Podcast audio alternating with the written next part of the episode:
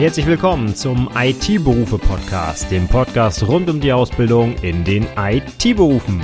In dieser Episode geht es um das Berufsbildungsgesetz, das BBIG. Viel Spaß! Hallo und herzlich willkommen zur 150. Episode des IT-Berufe-Podcasts. Beziehungsweise, ganz ehrlich, naja, es ist die erste echte Episode des IT-Berufe-Podcasts, aber ich zähle einfach beim Anwendungsentwickler-Podcast weiter. Ja, ich fange jetzt nicht wieder bei Null an, das ist irgendwie so langweilig. Äh, ich hatte ja schon 150 Episoden fast voll. Deswegen heute erste offizielle Episode des IT-Berufe-Podcasts, aber ich zähle einfach bei 150 weiter, denn 149 Anwendungsentwickler-Podcast-Episoden ja, die will ich ja nicht einfach unter den Tisch fallen lassen, ja. Also heute 150. Episode, so ein bisschen, ja, eigentlich schon eine, eine Schnapszahl kann man ja nicht sagen, aber ein kleines Jubiläum, ja, 150 Episoden. Ähm, ich mache das Ganze jetzt fünf Jahre lang schon, also ja, ich glaube, da kann man mal ein bisschen feiern. Und was bietet sich besser zum Feiern an als ein schönes rechtliches Thema? Paragraphen wollen wir uns heute um die Ohren hauen, und zwar die Paragraphen des für unsere ganzen Berufe hier geltenden Berufsbildungs Berufsgesetzes. Und zwar nicht nur für die IT-Berufe, sondern für alle Berufe deutschlandweit gibt es ein schönes Gesetz, was ziemlich viele wichtige Dinge zusammenfasst. Und das wollen wir heute mal hier besprechen, das Berufsbildungsgesetz, das BBIC. Warum mache ich das genau heute? Naja, ich nehme das jetzt Anfang 2020 auf und zum 01.01.2020 ist eine neue Version dieses BBIC in Kraft getreten. Da gab es einige Änderungen, die sich auch auf deine Ausbildung eventuell auswirken könnten oder falls du Ausbilder bist, auf jeden Fall für die Zukunft für dich relevant sind, denn da gibt es einige Änderungen, gerade was den Alltag in der Ausbildung so angeht. Und diese Dinge will ich heute durchgehen, aber da habe ich mir gedacht, Mensch, die paar Änderungen, ja, die kannst du auch auf jeder anderen Website irgendwie nachlesen, die sich da ergeben haben. Deswegen mache ich es heute ein bisschen anders. Ich nehme die Änderungen mit rein, ja, aber nur die, die für uns auch relevant sind. Also wo ich sage, Mensch, das hat auf unseren betrieblichen Ausbildungsalltag eine Auswirkung. Und bei der Gelegenheit würde ich dann aber auch nochmal die für die Ausbildung ansonsten relevanten Paragraphen durchgehen. Äh, heißt das jetzt, das Berufsbildungsgesetz enthält auch un- oder irrelevante Paragraphen? Hm, nein, natürlich nicht. Ja, da gibt es ganz viele wichtige Dinge. Aber ganz ehrlich, es gibt über 100 Paragraphen in diesem Gesetz. Die will ich jetzt nicht alle durchkauen, weil die auch nicht so viel Praxisrelevanz haben, ja. Ähm, zumindest nicht für alle Berufe in allen Fällen und so weiter. Deswegen sparen wir uns das mal. Ich habe mir mal ein paar interessante rausgesucht, denn du wirst es kaum glauben, aber als Vorbereitung für die Episode heute habe ich das ganze BBIG einfach mal von vorn bis hinten durchgelesen, um zu gucken, ob das, was in den Zusammenfassungen so steht, zur Neuerung auch wirklich zutrifft und aber auch um die Sachen zu finden, die ich eigentlich immer so ja als äh, gegeben hingenommen habe oder von denen ich immer irgendwie ausgegangen bin, Mensch, die sind halt einfach so, ne? Oder irgendwer hat mir das mal erzählt, ja, so ist es halt in der Ausbildung. Ich wollte einfach mal sicher gehen, ich habe mal wirklich nachgeguckt und es sind beim Lesen mir doch ein paar Sachen aufgefallen, wo ich denke, aha, da steht das also, deswegen muss man das so und so machen. Und diese Sachen habe ich einfach mal mit aufgenommen. Das heißt, wir gehen heute meine persönliche Highlight-Auswahl an Paragraphen des BBIG durch und ich hoffe, dass da ganz ganz viel auch für deine Ausbildung Relevantes dabei ist. Du weißt dann jetzt zumindest, wo es steht, wenn du es mal in deiner Situation irgendwie brauchen solltest. Also ich nehme auf jeden Fall die Sachen mit, die sich jetzt geändert haben zum 1.1.2020, aber zusätzlich nehme ich auch noch mal eine Handvoll Paragraphen mit auf für den Fall, dass du mal ähm, ja was Wichtiges nachschlagen musst, wo ich sage, das sollte man wissen, dass das irgendwo festgelegt ist und jetzt weißt du dann nach dieser heutigen Episode auch, wo es steht, nämlich im BBIC. Deswegen würde ich sagen, wir fangen einfach mal direkt direkt an, denn ich habe einige Paragraphen rausgesucht und ähm, ja, ich sage jetzt immer dazu, ob es eine Neuerung ist oder ob es schon immer so war. Ähm, ja, aber legen wir doch einfach los und dann gucken wir mal, wie sich das heute so ergibt. Der Einfachheit halber mache ich das einfach mal nach der Reihenfolge der Paragraphen. Also ich springe jetzt nicht von A nach B, was die Themen irgendwie angeht, oder mache hier meine eigene Reihenfolge, sondern ich gehe von vorn bis hinten tatsächlich durch. Ähm, und ja, wenn du willst, kannst du parallel das BBIG mitlesen, äh, musst aber nicht, denn ich stelle ja die Highlights vor. Wir fangen mal ganz vorne an, aber nicht mit Paragraph 1, denn die ersten Paragraphen sind jetzt nicht so spannend. Ich fange mal an mit Paragraph 7a denn das ist auch gleich etwas, was in der Novellierung des BBIG tatsächlich dazugekommen ist. Und zwar einfach die Geschichte, dass ich eine Ausbildung auch in Teilzeit absolvieren kann, wenn ich das möchte. Bislang war es so, dass ich das auch vorher schon konnte. Wenn ich zum Beispiel einen Angehörigen gepflegt habe oder vielleicht selber ein Kind gehabt habe, dann kann ich auf Antrag, dann heißt es so schön, wegen eines wichtigen Grundes, also zum Beispiel, ich habe ein Kind zu versorgen, meine Ausbildung entsprechend verlängern, also eine Teilzeitausbildung machen. Das heißt, ich sage jetzt mal ganz äh, einfach, 50 Prozent der Zeit in den Betrieb gehen, die ich eigentlich in den Betrieb gehen müsste, dafür aber meine Ausbildungszeit verlängern, zum Beispiel auf viereinhalb Jahre. Und im neuen BBIG ist es jetzt so, dass jeder das beantragen kann. Und zwar unabhängig davon, ob es einen wichtigen Grund gibt. Ich kann einfach sagen, ich möchte meine Ausbildung in Teilzeit absolvieren. Und das bedeutet, dass ich zum Beispiel bis maximal 50 Prozent meiner Arbeitszeit kürzen kann, muss diese Zeit, die mir da quasi verloren geht, aber auch automatisch hinten an die Ausbildung dranhängen. Das heißt, wenn ich 50 Prozent reduziere, muss ich auch 50 Prozent der Dauer der Ausbildung, also die üblichen drei Jahre, hinten dranhängen. Das bedeutet, ich bin nur 50 Prozent der Arbeitszeit im Unternehmen, mache aber 4,5, also viereinhalb Jahre lang meine Ausbildung. Jetzt ist es so, wie soll das in der Praxis aussehen? Was sagt denn die Berufsschule? Ich bin jetzt im vierten Ausbildungsjahr, das gibt's ja gar nicht. Äh, wie macht man das? Das sind Probleme, die hat jemand anders zu lösen, nicht das Berufsbildungsgesetz. Da steht nur drin, man darf das jetzt so machen, ja. Und du kannst dann diese ähm, Zeit, die du quasi äh, reduziert hast, am Ende hinten wieder dranhängen, beziehungsweise musst sogar hinten wieder dranhängen. Ganz konkret wird es in der Praxis aber so sein, dass du durchaus dann die Gesamtdauer deiner Ausbildung wiederum verkürzen kannst. Also wenn du sagst, ich, ver, ich halbiere zwar meine Zeit, mache viereinhalb Jahre Ausbildung, aber ich verkürze zum Beispiel diese viereinhalb Jahre jetzt wieder auf drei, weil ich meinetwegen schon eine Berufsausbildung habe, ähm, ein Abitur mitbringe, besonders gute Leistung habe, was auch immer, sodass dann im Alltag es tatsächlich so aussehen könnte, dass du trotzdem nur drei Jahre Ausbildung machst, aber eben auf 50 Prozent reduziert. Ja, ähm, das ist jetzt meine pauschale Aussage. Es ist hier keine Rechtsberatung heute, ja. Ich kann jetzt nur das wiedergeben, was ich im Gesetz gelesen habe, beziehungsweise in einigen Kommentaren zu diesem Gesetz und was ich auf einer IHK-Infoveranstaltung mitgenommen habe, was die Leute von der IHK Oldenburg da so erzählt haben. Das gilt übrigens für alles, was ich heute erzähle. Ich kann jetzt nur das wiedergeben, was ich im Gesetz finde. Teilweise so, wie ich es interpretiere. Das, so, das will ich mir gar nicht anmaßen. Ich glaube, das kann man schon recht gut verstehen, was da drin steht. Da muss man jetzt nicht Jura für studiert haben, ja. Und äh, was ich halt auch so sonst drumherum so gelesen habe, wie es dann wahrscheinlich interpretiert wird, ja. Ganz kurz vorab, zum Zeitpunkt der Aufnahme hier ist noch nicht mal die offizielle Variante dieses Gesetzes verfügbar. Das ist noch nicht gedruckt. Das kann ich auch nicht auf so klassischen Seiten wie Gesetze im Internet.de mir angucken. Das heißt, ich beziehe mich jetzt hier auf eine, ich sage jetzt mal grob Vorab-Version des Gesetzes, die ich mir angeschaut habe, die du auch im Internet finden kannst. Aber wenn du dir das hier später anhörst, dann guck einfach mal auf die üblichen Seiten, wo du Gesetzestexte im Internet dir angucken kannst und dann kannst du das hier alles nachlesen. Es wird sich sehr wahrscheinlich nicht mehr allzu viel daran ändern. Ist, glaube ich, einfach nur noch eine Frage der Zeit, bis das in den Druck geht und hin und her. Also da muss nichts mehr verabschiedet werden. Das ist zumindest mein Wissensstand. Das Ding ist in Kraft getreten. Du kannst es bloß zum heutigen Zeitpunkt dir noch nicht in ja, finalen Version online angucken. Also nochmal, das ist hier keine Rechtsberatung, ich bin kein Anwalt, alles was ich hier erzähle, ne, ist komplett ohne Gewähr. Wenn du Fragen hast, dann guck in den Gesetzestext oder frag einen Anwalt, ja? Ich will hier nur einen groben Überblick verschaffen.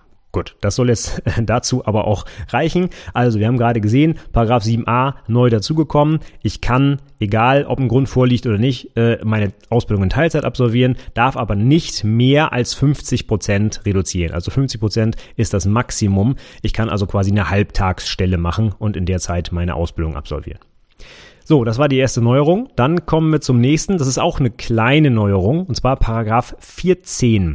Da geht es um die Bereitstellung von für die Ausbildung relevanten Materialien. Und hier ist hinzugekommen ein kleines Wörtchen, und zwar Fachliteratur. Und das ist insbesondere für unsere Berufe interessant, denn wir brauchen sehr selten irgendwie Arbeitskleidung oder äh, einen Schutzanzug oder sonst irgendwas oder Werkzeug. Ähm, wir sind Wissensarbeiter als ITler und wir brauchen halt ganz oft Bücher. Ich kenne das aus meiner eigenen Ausbildung und äh, bei uns im, im Betrieb. Wir wir haben einfach ganz, ganz viel, was weiß ich, Einführungen in Programmiersprachen und sowas, das sind einfach Bücher, ja. Und da ist jetzt ergänzt worden im Gesetzestext, dass die Fachliteratur, die für die Ausbildung nötig ist und relevant ist, dass die durch das Unternehmen auch bezahlt, nein, bezahlt steht ja nicht, bereitgestellt werden muss.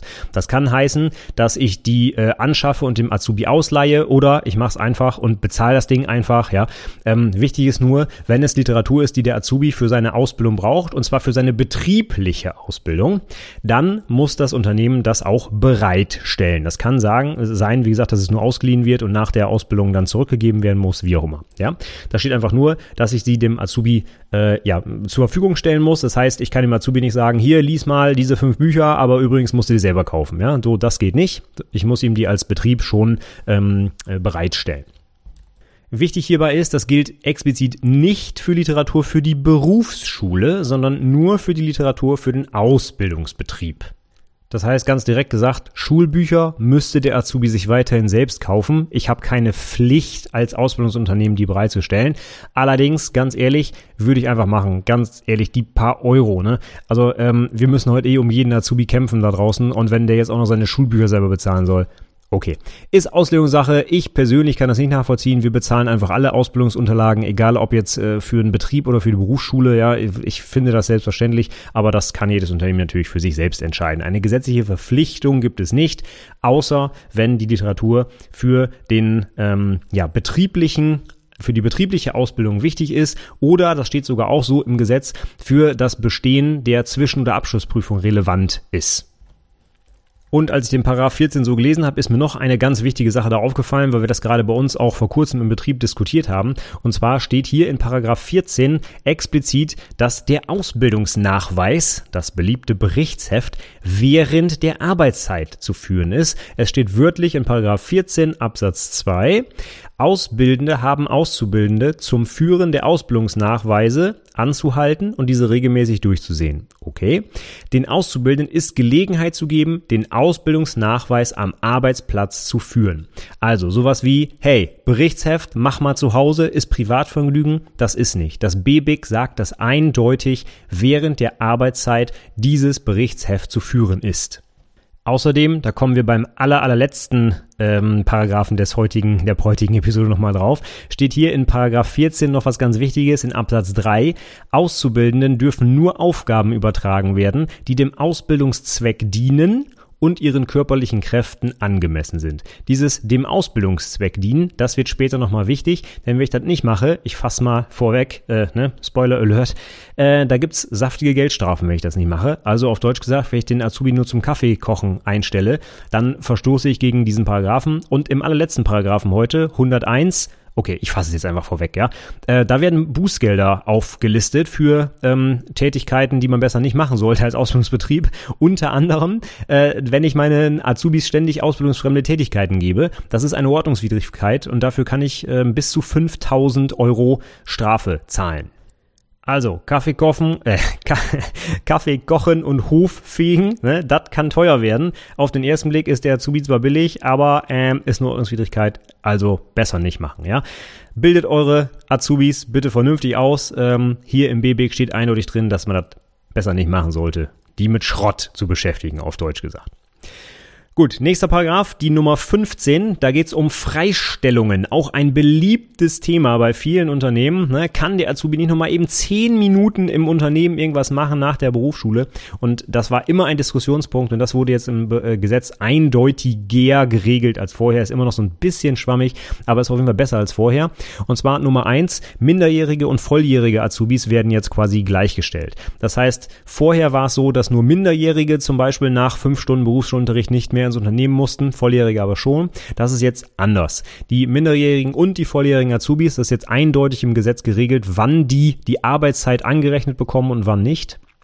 Und zwar ist es so, wenn man an einem Berufsschultag mehr als fünf Unterrichtsstunden von mindestens 45 Minuten hat, das ist, wenn man Teilzeitunterricht hat, also einmal die Woche, oder in einer Berufsschulwoche mit Blockunterricht und mindestens 25 Stunden an mindestens fünf Tagen, also jetzt mal grob über den Daumen, mindestens fünf Stunden je Tag, ja, dann ist die gesamte Arbeitszeit darauf anzurechnen. Das bedeutet, auf Deutsch gesagt, wenn ich einen Berufsschultag habe mit sechs Unterrichtsstunden, dann kriege ich meine komplette Arbeitszeit für den gesamten Tag, die ich sonst im Betrieb ableisten müsste, angerechnet. Ich übertrage das jetzt mal auf unser Unternehmen. Wir haben eine 38-Stunden-Woche. Das heißt, pro Tag habe ich 7,6 Stunden Arbeitszeit. Wenn ich sechs Unterrichtsstunden in der Schule hatte, kriege ich die 7,6 Stunden komplett angerechnet und muss eben deswegen genau nicht mehr ins Unternehmen kommen. Das heißt, wenn ich einen ganz normalen Schultag habe von, was weiß ich, Viertel nach acht bis Viertel nach eins, dann äh, ist danach Feierabend. Ja, also mehr als fünf Stunden. Das bedeutet, ab sechs Stunden Unterricht muss ich danach nicht mehr in den Betrieb. Punkt. Und das gleiche gilt eben auch für Blogunterricht. Bei uns, im, unter, äh, bei uns im Unternehmen, wir bieten Blogunterricht an, ist es so, wenn ich über die ganze Woche hinweg mindestens 25 Stunden habe, also auch hier wieder im Durchschnitt 5 Stunden pro Tag, dann wird die gesamte Wochenarbeitszeit angerechnet. Bei uns also zum Beispiel 38 Stunden. Heißt, wenn ich eine ganze Berufsschulwoche habe mit 6 Stunden pro Tag, ganz normaler Schulunterricht, dann wird mir die gesamte Woche an Arbeitszeit angerechnet und ich muss an keinem Tag mehr in den Betrieb nach der Schule fahren. Ja? Also, das ist ausgeschlossen jetzt.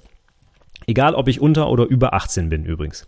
Eine kleine Ausnahme gibt's, und zwar bei diesem Blockunterricht ist es tatsächlich noch erlaubt für, das heißt dann im Gesetz so schön, ähm, zusätzliche betriebliche Ausbildungsveranstaltungen von bis zu zwei Stunden wöchentlich. Dazu darf ich den Azubi noch in den äh, Betrieb holen. Das heißt, ganz klar übersetzt, nicht komm doch nochmal eben und feg hier den Hof, sondern wir haben zum Beispiel einen Termin am Nachmittag für zwei Stunden, wo alle Azubis nochmal, weiß der Geier, Prüfungsvorbereitung machen oder einen kleinen Programmierkurs belegen oder weiß der Geier was. Dann kann ich auch während des Blockunterrichts den Azubi noch für maximal zwei Stunden zurück in den Betrieb holen. Ja, das ist aber auch wirklich das höchste der Gefühle. Mehr ist nicht mehr drin. Also das ist ziemlich eindeutig geregelt. Es gibt äh, hier auch keine komischen Sachen, Anrechnung von Fahrzeit und Pausenzeiten und ich weiß nicht was. Nein, es geht hier jetzt wirklich nur noch um Unterrichtszeiten. Fünf Stunden pro Tag im Durchschnitt. Danach muss ich nicht mehr ins Unternehmen. Ja, ist nicht ganz richtig, ne? Eigentlich sind sechs, wörtlich steht im Gesetz, mehr als fünf Unterrichtsstunden. Das heißt, du kannst dir merken, bei sechs Stunden am Tag und da zählt auch zum Beispiel zu, wenn die fünfte Stunde ausfällt, die sechste aber noch stattfindet. Ja, dann bist du insgesamt sechs Stunden am Stück in der Schule, auch wenn du nur fünf Stunden Unterricht hattest. Ja, dann musst du nicht mehr ins Unternehmen fahren. Übrigens, äh, der erste Satz von Paragraph 15 ist, Ausbildende dürfen Auszubildende vor einem vor neun Uhr beginnenden Berufsschulunterricht nicht beschäftigen.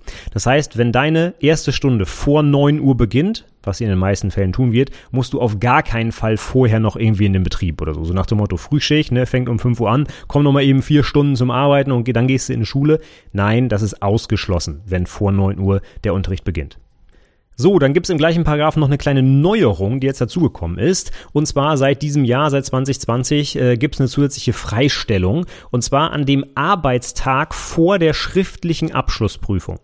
Direkt der Tag davor wirst du freigestellt. Das heißt, du musst keinen Urlaub nehmen oder sonst was. Ähm, du darfst dann einfach frei machen und zwar, ja, mit äh, hoffentlich der, dem Ansatz, dass du dann lernst an dem Tag, ja. Aber das muss man ein bisschen erklären. Und zwar, wenn du zum Beispiel deine schriftliche Abschlussprüfung, also bei uns GA1, GA2, Wieso, der Termin, ja. Wenn die an einem Dienstag ist, dann hast du den Montag automatisch frei, wirst freigestellt. Das gilt aber nur für den Werktag davor. Das heißt, also, Entschuldigung, nicht Werktag, sondern Arbeitstag. Gibt ja auch Betriebe, wo am Sonntag gearbeitet wird. Das ist in IT jetzt eher selten, aber das BBIC bezieht sich ja auf alle Berufe. Denke an die Gastronomie zum Beispiel, da ist es auch so, äh, dass vielleicht am Sonntag wirklich reguläre Arbeitszeit ist. Ja? Bei uns ist das eher selten der Fall, aber falls es so ist, der Arbeitstag vor der schriftlichen Prüfung ist frei für dich quasi. Du wirst freigestellt, ohne Urlaub zu nehmen. Ähm, das ist aber nicht irgendwie weiter rückrechenbar. Das heißt, wenn du an einem Montag die Prüfung schreibst, kriegst du nicht den Freitag frei, sondern es ist wirklich nur der unmittelbare Tag davor. Und wenn das halt ein Sonntag ist und du Sonntag normalerweise nicht arbeiten musst, ja, dann hast du halt leider Pech gehabt, ja. Das gleiche gilt übrigens auch für die Berufsschule. Wenn du ähm, zum Beispiel in einer Blogwoche deine Prüfung schreibst, während du Berufsschule hast, von der Berufsschule wirst du nicht freigestellt, sondern es geht wirklich nur um den Arbeitstag im Unternehmen quasi, ja. Und das gilt auch nur für die schriftliche Prüfung, nicht für die praktische zum Beispiel. Wir haben ja noch Projektpräsentation und Fachgespräch. Dafür gilt das nicht. Wirklich nur für die schriftliche Prüfung. Und ich habe es auch nochmal nachgefragt. Es gilt nur für die schriftliche Abschlussprüfung. So steht es auch im Gesetzestext. Es geht also nicht um die Zwischenprüfung. Es geht nicht um die praktische Prüfung, also ähm, Präsentation und Fachgespräch. Und ähm, das Ganze, wenn man jetzt aber noch die Novellierung der IT-Berufe mit dazu nimmt, wo wir ja eine gestreckte Abschlussprüfung bekommen werden, dann gilt es allerdings vor beiden Prüfungsterminen, weil die Zwischenprüfung wird in Zukunft wegfallen. Dafür gibt es Teil 1 der Abschlussprüfung, und zwar einen schriftlichen Teil. Und dann wirst du vor beiden schriftlichen Teilen freigestellt. Das heißt, wenn du nach der neuen Ausbildungsverordnung, ähm, Entschuldigung, Berufsverordnung ausgebildet wirst, kriegst du quasi zwei zusätzliche freie Tage geschenkt. Und zwar vor den beiden Tagen deiner schriftlichen Prüfung. Einmal ungefähr nach 18 Monaten und einmal nach den drei Jahren. So, dann machen wir weiter mit Paragraph 17. Da geht es um auch wieder eine Neuerung und zwar die Mindestvergütung für Auszubildende. Das hast du vielleicht schon in den Medien mitbekommen. Es gibt quasi eine Art Mindestlohn für Azubis und der ist jetzt im Gesetz genau festgelegt, wo der liegt. Und ich will jetzt nicht alle Zahlen durchgehen, die sind nämlich gestaffelt und in den, in den äh, kommenden Jahren werden die immer schrittweise erhöht. Grundsätzlich ist es so, wir gehen jetzt mal von 2020 aus. Ähm, wenn du 2020 deine Ausbildung beginnst, liegt der Mindestlohn pro Monat für eine Berufsausbildung bei zwei, äh, 200, Entschuldigung, 515 Euro. Und der steigt jetzt in den kommenden Jahren bis zum Beispiel auf 620 Euro im Jahr 2023. Und der muss in den jeweiligen nächsten Ausbildungsjahren, also im zweiten und dritten Ausbildungsjahr, äh, um 18 bzw. 35 Prozent jeweils ansteigen. Das ist das Minimum, was jeder Azubi bekommen muss. Das steht jetzt im Gesetz. Aber, jetzt muss man gleich dazu sagen, es gibt einen ganzen Haufen an Ausnahmen, insbesondere wenn dein Unternehmen tarifgebunden ist und der Tarif eine Ausbildungsvergütung vereinbart hat, die geringer ist als der Mindestlohn, dann zählt leider das. Du musst also nicht angehoben werden. Und in der Praxis ist es tatsächlich auch so, dass viele Azubis durch diese Mindestvergütung teilweise sogar schlechter gestellt werden als vorher. Denn es gab ganz viele Unternehmen, die zum Beispiel nicht tarifgebunden waren und die sich dann an so einem Durchschnitts, ähm, an so einer Durchschnittsvergütung orientiert haben. Und das müssen die jetzt nicht mehr tun. Die müssen jetzt nur noch Mindestvergütung zahlen. Jetzt kann man natürlich immer die Frage stellen, welche Unternehmen machen das? Ne? Wer, wer gewinnt Azubis mit einer Mindestvergütung? Ja, also ich, ich kann das überhaupt nicht nachvollziehen. Jetzt nur mal zum Vergleich. Ja, ich komme jetzt aus aus der Versicherungsbranche. Wir haben einen guten Tarifvertrag. Da liegt äh, die tarifliche Ausbildungsvergütung im ersten Lehrjahr im Jahr 2020 bei ungefähr 950 Euro. Im Vergleich zu 515 ist das jetzt fast das Doppelte. Ja, aber nur um das mal ins Verhältnis zu setzen. Ich habe eine schöne Zahl aus dem IHK-Bezirk Oldenburg. Über alle Berufe hinweg liegt der Durchschnitt der Ausbildungsvergütung im ersten Lehrjahr schon bei über 800 Euro. Ich glaube ungefähr bei 850 Euro. Der Durchschnitt über alle Berufe. Das finde ich schon ganz schön heftig. Wenn ich da jetzt den Mindestlohn dagegen halte von 515, das ist ja, also das ist ein Witz. Ja, ich weiß nicht, wer mit so einer Mindestvergütung überhaupt noch Azubis findet. Im IT-Bereich wird das, glaube ich, echt schwierig, ne? weil die Leute sind ja sowieso tendenziell schon ganz gut vorgebildet, äh, können sich wahrscheinlich die Angebote aussuchen. Da kann ich jetzt keinen Azubi damit gewinnen. Äh, komm hier, du kriegst äh, knapp über Mindestlohn oder überhaupt den Mindestlohn. Ne? Also mh, mm, ja, aber wenigstens steht es im Gesetz, denn es gibt immer noch Betriebe, die es halt nicht zahlen und äh, die die sind jetzt wenigstens dazu verpflichtet. Allerdings, das fand ich sehr interessant, die Aussage von einem IHK-Mitarbeiter, die ich gehört habe. Es gab tatsächlich schon Unternehmen, die direkt nach, äh, ja, äh, nach, nach, wie sagt man, Freischaltung wollte ich schon sagen, nach Livegang des Gesetzes, nach Inkrafttreten des Gesetzes, so jetzt habe ich es, tatsächlich bei der IHK schon nachgefragt haben, wie sie denn ihre bestehenden Azubis wieder auf den Mindestlohn drücken können. So nach dem Motto, ja, wir bezahlen ja viel zu viel, äh, können wir jetzt quasi die bestehenden Azubis runter, ähm, runterstufen auf den Mindestlohn. Ne? Da denke ich mir, also das ist echt ohne Worte, was manche Betriebe da draußen mit den Azubis machen. Ich kann es nicht nachvollziehen. Ja? Ähm, das ist offensichtlich so, dass es in vielen Betrieben wirklich nur um eine billige Arbeitskraft geht und das wurde mir da nochmal deutlich. Also ganz, ganz schlimm, ganz, ganz traurig. Aber auf jeden Fall haben wir jetzt diesen Mindestlohn im Gesetz stehen ist eine gute Idee. In der Praxis führt das wohl anscheinend dazu, dass ähm, gar nicht so viele Azubis wirklich davon profitieren. Die, die es eigentlich bräuchten, äh, am wenigsten. Das ist eigentlich schade, aber es ist ja eine gut gemeinte Geschichte. Und wichtig jetzt, ne, also es gibt diesen Mindestlohn, an den müssen sich die Unternehmen auch halten. Aber wie gesagt, wenn du die ganzen Ausnahmen lesen willst, guck mal ins Gesetz rein. Ähm, ja, das hat jetzt nicht so eine tolle Wirkung für den Großteil der Azubis, wie man es vielleicht äh, den Medien entnommen hat. Ja. Na gut, wie dem auch sei. Nächstes Thema. Wir kommen zu Paragraph 21. Da hat sich meines Wissens nach gar nichts geändert, aber da steht drin, wann deine Ausbildung endet. Und das finde ich mal ganz interessant, weil ich war jetzt schon mehrfach dabei. Und zwar in den äh, mündlichen Prüfungen, wenn der Prüfungsausschuss dir das Blatt aushändigt, wo das Kreuzchen bei bestanden steht. Mit diesem Zeitpunkt endet deine Ausbildung. Das steht nämlich in Paragraph 21, Beendigung. Und der Absatz 2, da steht, bestehen Auszubildende vor Ablauf der Ausbildungsdauer die Abschlussprüfung so endet das Berufsausbildungsverhältnis mit Bekanntgabe des Ergebnisses durch den Prüfungsausschuss.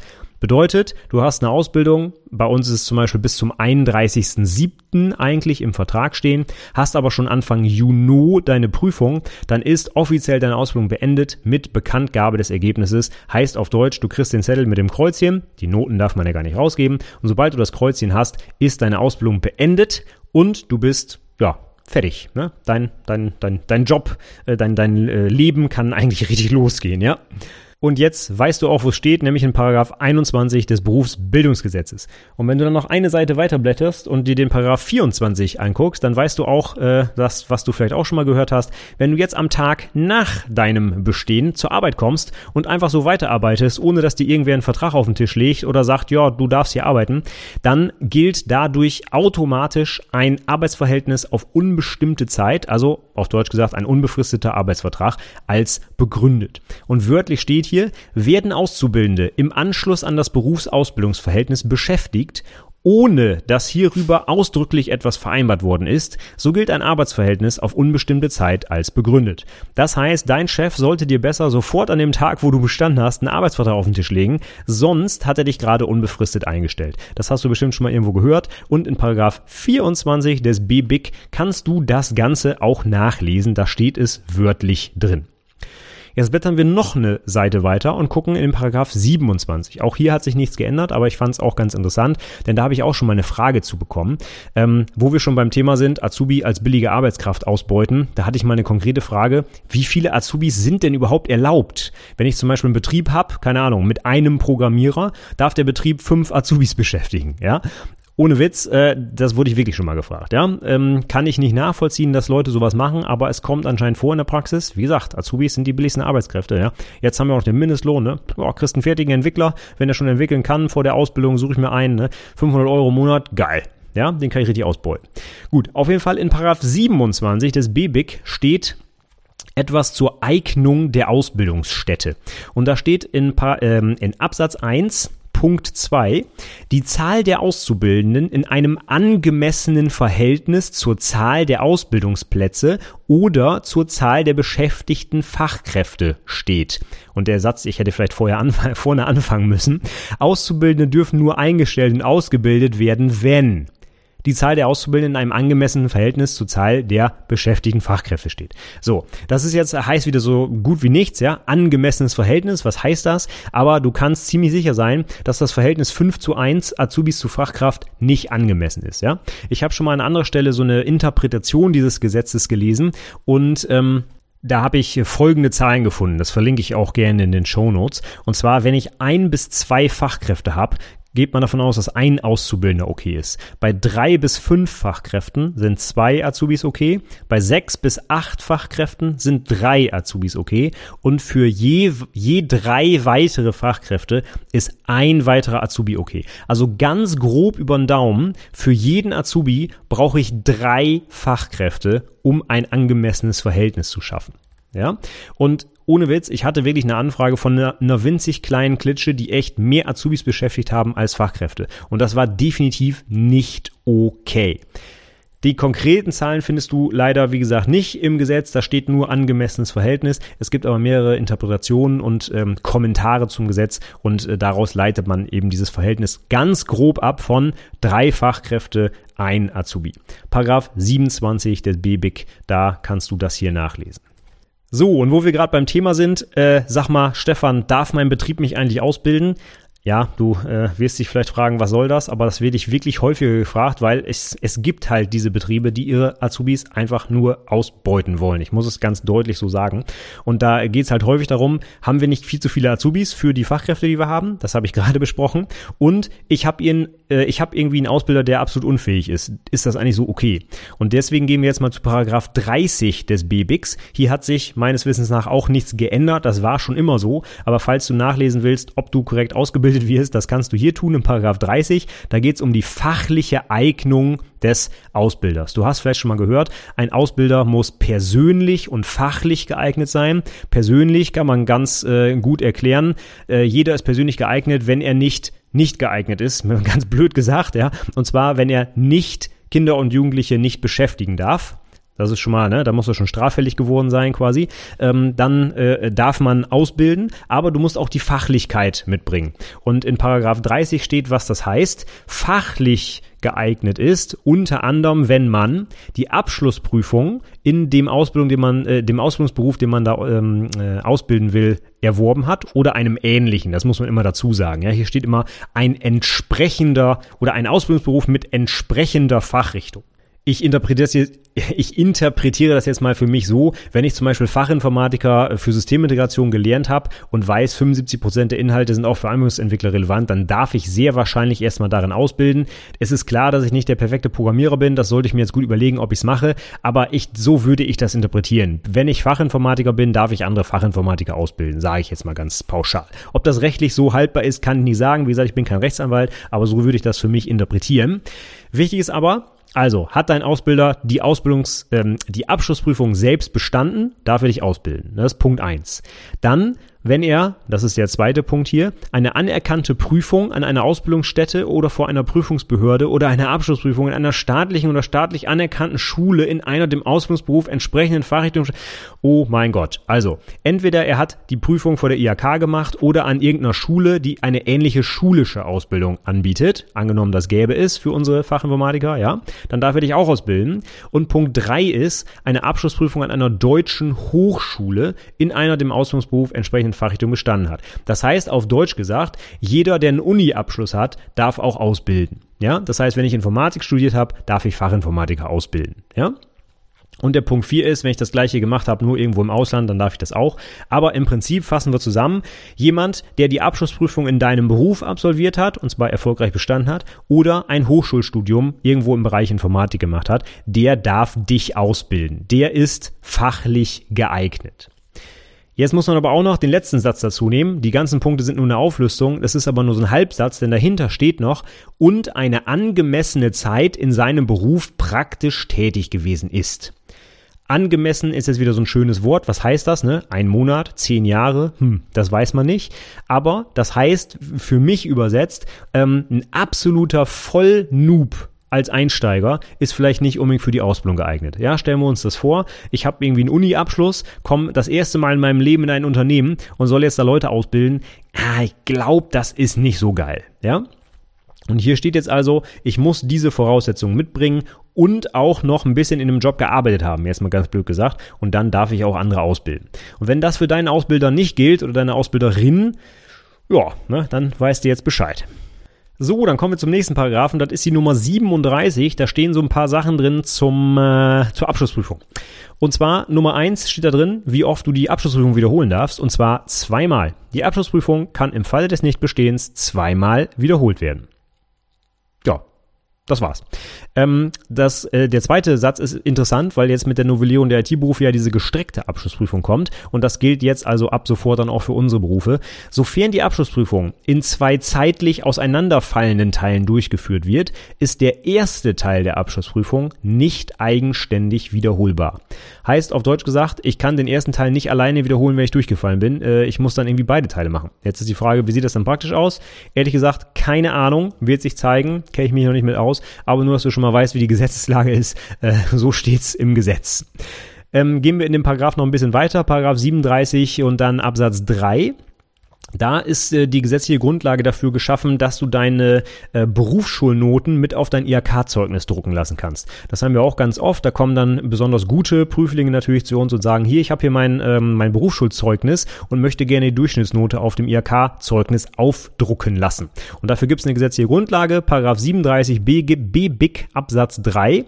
Auf Antrag des Auszubildenden ist das Ergebnis berufsschulischer Leistungsfeststellungen das hört sich geil an, oder? Also Berufsschulzeugnis, auf dem Zeugnis auszuweisen. Du hast also das Recht, wenn du eine super Note hast, aber auch wenn du eine schlechte hast, ist ganz egal. Wenn du deine Berufsschulnote auf dein IHK-Zeugnis haben willst, dann nimmst du das Ding als Kopie mit zur mündlichen Prüfung, gibst das im Ausschuss und dann wird deine Note auf dein IHK-Zeugnis gedruckt. Das ist der gesetzliche Anspruch darauf. Paragraph 37. Auch das war schon immer so, ja, das hat sich jetzt nicht geändert, aber ich fand das wichtig, weil ich das in meinem Prüfungsalltag ständig erlebe. Und jetzt weiß ich auch, wo es im Gesetz steht, dass das überhaupt möglich ist, ja. So, aber in Paragraph 40 finden wir noch ein bisschen mehr. Und zwar gibt es da einen neuen Absatz und zwar 6a und das ist für mich besonders interessant, denn ich bin ja ein Prüfer. Und hier steht jetzt wörtlich drin, das ist hinzugekommen jetzt seit 2020, Prüfende sind von ihrem Arbeitgeber von der Erbringung der Arbeitsleistung freizustellen, Heißt auf Deutsch, ich muss nicht zur Arbeit kommen, wenn ich eine IHK-Prüfung abnehmen muss. Wenn eins Es zur ordnungsgemäßen Durchführung der Ihnen durch das Gesetz zugewiesenen Aufgaben erforderlich ist, heißt auf Deutsch gesagt, wenn ich die Prüfung abnehmen muss, und in unserem Fall ist das ja so, mündliche Prüfung, ne, da muss ich anwesend sein, dann äh, werde ich freigestellt. Und zweitens, wichtige betriebliche Gründe nicht entgegenstehen. Ja, sowas muss ja immer da drin stehen. Also auf Deutsch gesagt, die Prüfer sind zwar freizustellen, außer ich muss die nicht freistellen, weil was Wichtiges im Betrieb ist. Ne? Also Weltuntergang oder alle Kollegen krank oder wie auch immer. Dann kann ich sagen, ja, hier, bleib bitte doch hier, ne? Prüfung ist heute nicht. Allerdings habe ich auch dazu schon einen Kommentar gelesen. Es wird wohl rein rechtlich sehr, sehr schwierig als Unternehmen zu argumentieren, was ein wichtiger betrieblicher Grund ist. Das heißt, selbst wenn alle Leute krank sind, ja, ähm, dann hätte ich vielleicht vorher vielleicht eine bessere Planung machen müssen oder wie auch immer, ja. Also wenn ich damit rechtlich wirklich durchkommen will, habe ich es als Unternehmen vermutlich schwer, ja. Deswegen ist es de facto so, dass Prüfer jetzt einfach freizustellen sind, ja. Und damit werden wir so ein bisschen frei äh, äh, äh, gleichgestellt zu so anderen wichtigen Tätigkeiten wie zum Beispiel Feuerwehr, ja. Ich habe einige Kollegen, unter anderem auch einer meiner aktuellen Azubis, die in der Feuerwehr sind, und die sind auch dafür freizustellen. Ja, es gibt sogar eine Entschädigung dann für den Arbeitsausfall und so weiter und so fort. Das ist alles rechtlich geregelt und das finde ich auch super, super gut. Ich kann das nur unterstützen. Das kommt uns allen zugute. Ja, ich würde jetzt nicht sagen, dass die Prüfertätigkeit wichtig für den Fortbestand der Menschheit ist, wie es vielleicht bei der Feuerwehr so ist. Ja, ähm, auf jeden Fall ist es ja so, dass wir rein rechtlich auch freigestellt werden müssen für unsere Prüfertätigkeit. Finde ich toll, denn auf einer der letzten IHK-Veranstaltung, wo ich war, habe ich auch schon wieder einiges mitbekommen, dass Unternehmen die Leute eben gerade nicht freistellen oder, ja, ja, du darfst zur Prüfung gehen, aber musst halt Urlaub nehmen und sonstige Sachen, ne? Äh, beziehungsweise oder freigestellt werden ohne Lohnvorzahlung und solche Dinge. Und das ist natürlich doof, denn Prüfer ist sowieso ein Ehrenamt, das macht Arbeit und wir kriegen ja keine Kohle dafür, ja. Und äh, das ist grundsätzlich schon mal für viele Menschen nicht allzu attraktiv. Und wenn die das jetzt noch in ihrer Freizeit machen müssen und quasi äh, Verdienstausfall sogar haben oder vielleicht sogar Urlaubstage dafür ähm, hingeben müssen, das äh, schmälert die Attraktivität dieses Ehrenamtes nochmal zusätzlich. Von daher finde ich natürlich super, dass die Prüfer jetzt freigestellt werden müssen und das kann ich nur begrüßen, dass das so im Gesetz steht. Gilt für unser Unternehmen schon seit Jahren. Ja, mein Kollege und ich, äh, wir sind jetzt seit Jahren im Prüfungsausschuss, wurden schon immer freigestellt. Das ist eine tolle Sache, kann ich auch nur dankbar sein. Aber ich weiß, andere Unternehmen machen das nicht. Und jetzt gibt es eine gesetzliche Grundlage. Prüfer müssen freigestellt werden. Punkt. Übrigens, wenn wir schon bei Paragraph 40 sind, im allerersten Satz steht, wie viele Prüfer dich prüfen werden. Und zwar, der Prüfungsausschuss besteht aus mindestens drei Mitgliedern. Die Mitglieder müssen für die Prüfungsgebiete sachkundig und für die Mitwirkung im Prüfungswesen geeignet sein. Was das jetzt wieder heißt, steht an anderer Stelle, ja. Aber hier stellst du fest, dein Prüfungsausschuss muss mindestens aus drei Personen bestehen. Wenn das nicht der Fall ist, wirst du nicht korrekt geprüft, übrigens. Zwinker, zwinker, ja? Also, wenn da nur zwei Leute sitzen, dann ist das keine ordnungsgemäße Prüfung, dann kannst du nicht geprüft werden. Du brauchst mindestens drei Prüfer in deinem Ausschuss. Und hier steht es auch, Paragraph 40, ist der erste Satz im Paragraph, da müssen mindestens drei Leute sitzen. Ja? Hier steht's. Außer es gibt ja immer Ausnahmen und das ist jetzt was, was sich geändert hat im neuen äh, BBIC. Und zwar ist es so, dass man jetzt seit neuestem auch eine sogenannte Prüferdelegation damit beauftragen kann, dich zu prüfen. Das ist in den IT-Berufen jetzt wahrscheinlich nicht ganz so interessant, aber es gibt andere Berufe, wo die Prüfungen noch deutlich umfangreicher und aufwendiger sind, als das bei uns so ist. Ähm, eine Projektdokumentation lesen, mündliche Prüfung, das ist schon in der Freizeit relativ aufwendig, aber es gibt Berufe, wo das noch schlimmer ist, wo eine Prüfung tatsächlich acht Stunden dauert, wo zum Beispiel ein komplettes Werkstück gefertigt wird an verschiedenen Maschinen und so weiter und der Prüfer muss quasi die ganze Zeit daneben stehen. Und wenn das Gesetz jetzt sagen würde, da müssen immer bei jedem Prüfungsschritt drei Leute daneben stehen, ähm, dann werden die drei Monate am Stück prüfen müssen, weil die sonst die Prüfungen gar nicht durchkriegen. Und jetzt gibt es ähm, im Gesetz eine Neuerung, die gesagt, es gibt eine Prüferdelegation. Das heißt, der Ausschuss kann quasi in mehrere kleine Grüppchen aufgeteilt werden. Ich übertrage das jetzt mal so ein bisschen, ja. Ähm, Im Zweifel könnte ich sogar, wenn es hart auf hart kommt, wahrscheinlich einen einzigen Prüfer nur an eine dieser Stationen stellen und am Ende wird dann quasi das Gesamtergebnis zusammengeschmissen, ja. Das ist deswegen gemacht worden, weil halt äh, sehr aufwendige Prüfungen sonst de facto nicht mehr umsetzbar sind, weil einfach viel zu wenig Prüfer da sind. Und äh, jetzt ist es einfach so, dass dich also theoretisch auch weniger Prüfer prüfen könnten als die drei, die im Gesetz stehen. Das Stichwort ist eben die Prüferdelegation. Nachlesen kannst du das Ganze in Paragraph 42 des BBIC. Und diese Prüferdelegation wird aber zum Beispiel durch die IHK festgelegt. Das kann jetzt also nicht am Tag deiner Prüfung der Ausschuss sagen, ach, heute teilen wir uns mal auf oder so. Nein, das muss im Vorfeld festgelegt werden, wird durch die IHK dann entsprechend beauftragt. Das kann man also, nicht ad hoc einfach mal, weil man keine Lust hat, äh, gehe ich heute nicht zur Prüfung. Nein, das geht nicht. Ja, also schon ein, ein formelleres Verfahren. Aber wenn also in deinem Ausschuss tatsächlich nur zwei Leute sitzen, dann ähm, ist das doch nicht mehr so ganz ungültig, wie es vorher war, denn durch diese Prüferdelegation kann es halt sein, dass es trotzdem ausreicht, um dich vernünftig zu prüfen. Und weil wir schon bei diesem Paragraphen sind, 42, da ist auch geregelt, wie es bei uns im Ausschuss auch schon seit Jahren gehandhabt wird, dass zum Beispiel zwei Prüfer des Ausschusses eine Dokumentation lesen und nicht alle, ich weiß es nicht, sieben Prüfer alle Dokus lesen und sich dann einigen auf eine gemeinsame Note. Das ist viel zu viel Overhead, das geht nicht, ja. Und in Absatz 5 von Paragraph 42, da steht wörtlich, dass der Prüfungsausschuss einvernehmlich die Abnahme und Bewertung einzelner schriftlicher oder sonstiger Prüfungsleistungen Dienstleistungen, und jetzt kommt's, deren Bewertung unabhängig von der Anwesenheit bei der Erbringung erfolgen kann. Mein Gott, ist so sperrig. Ne? Das heißt auf Deutsch gesagt, wenn ich ein Prüfungsartefakt bewerten soll, wofür die Anwesenheit des Prüflings nicht relevant ist. Also bei einer Präsentation, bei einem Fachgespräch, da muss der Prüfling da sitzen. Ja? Deine Dokumentation, die kann ich aber auch zu Hause lesen. Das ist unabhängig davon, ob ich vor Ort bin oder nicht. Und bei diesen Artefakten kann man sich dafür entscheiden, dass zwei Prüfer das bewerten und dann quasi der Mittelwert gebildet wird oder die sich auf eine Note einigen und eben nicht der gesamte Ausschuss dich bewerten muss. So wird es auch in der Praxis gehandhabt, das wäre sonst gar nicht machbar. Ne? Also diese ganzen Dokumentationen lesen, wenn ich äh, für, für so eine Sommerprüfung wie jetzt, wir haben glaube ich 28 Prüflinge, ne? wenn ich 28 Dokumentationen lesen müsste, dann äh, ganz ehrlich, würde ich den Job hätte ich den Job wahrscheinlich nicht mal ein halbes Jahr gemacht. Also viel zu viel Aufwand, ja. Und äh, hier steht im Gesetz, also Paragraph 42 Absatz 5, dass genau das auch zulässig ist. Zwei Prüfer dürfen deine Dokumentation bewerten und einigen sich dann auf eine Note. Und wenn die sich nicht einigen können, dann muss noch ein Dritter hinzugenommen werden. Auch das steht hier im Gesetz. So, dann kommen wir zum nächsten Paragraphen. Das ist die Nummer 43, Entschuldigung. Und hier hat sich auch nicht großartig was geändert, aber ich wollte nochmal äh, was Wichtiges hier zitieren. Und zwar geht es darum, wann darfst du eigentlich zur Abschlussprüfung? Und die Zulassung, die bekommst du dann, wenn du an der vorgeschriebenen Zwischenprüfung teilgenommen hast, und hier steht bewusst nur teilgenommen, nicht sie bestanden hast, denn das ist ja nicht nötig, sowie einen vom Ausbilder und Auszubildenden unterzeichneten Ausbildungsnachweis vorgelegt hat. Das heißt, hier steht wörtlich drin, du darfst nur zur Abschlussprüfung, wenn du die Zwischenprüfung abgelegt hast und dein Berichtsheft geführt hast. Punkt. Hast du kein Berichtsheft, wirst du nicht geprüft, beziehungsweise wirst nicht zugelassen zur Abschlussprüfung. Hier steht es im Gesetz nochmal ganz deutlich, warum du dein Berichtsheft führen musst. Sonst wirst du nämlich nicht geprüft. Ganz einfach. Und Zwischenprüfung, aber das wusstest du wahrscheinlich auch schon, die Note interessiert keinen, du musst nur teilgenommen haben. Nur dann wirst du nämlich zur Abschlussprüfung zugelassen. Und weil ich das auch ganz oft gefragt wurde, oder werde auch noch.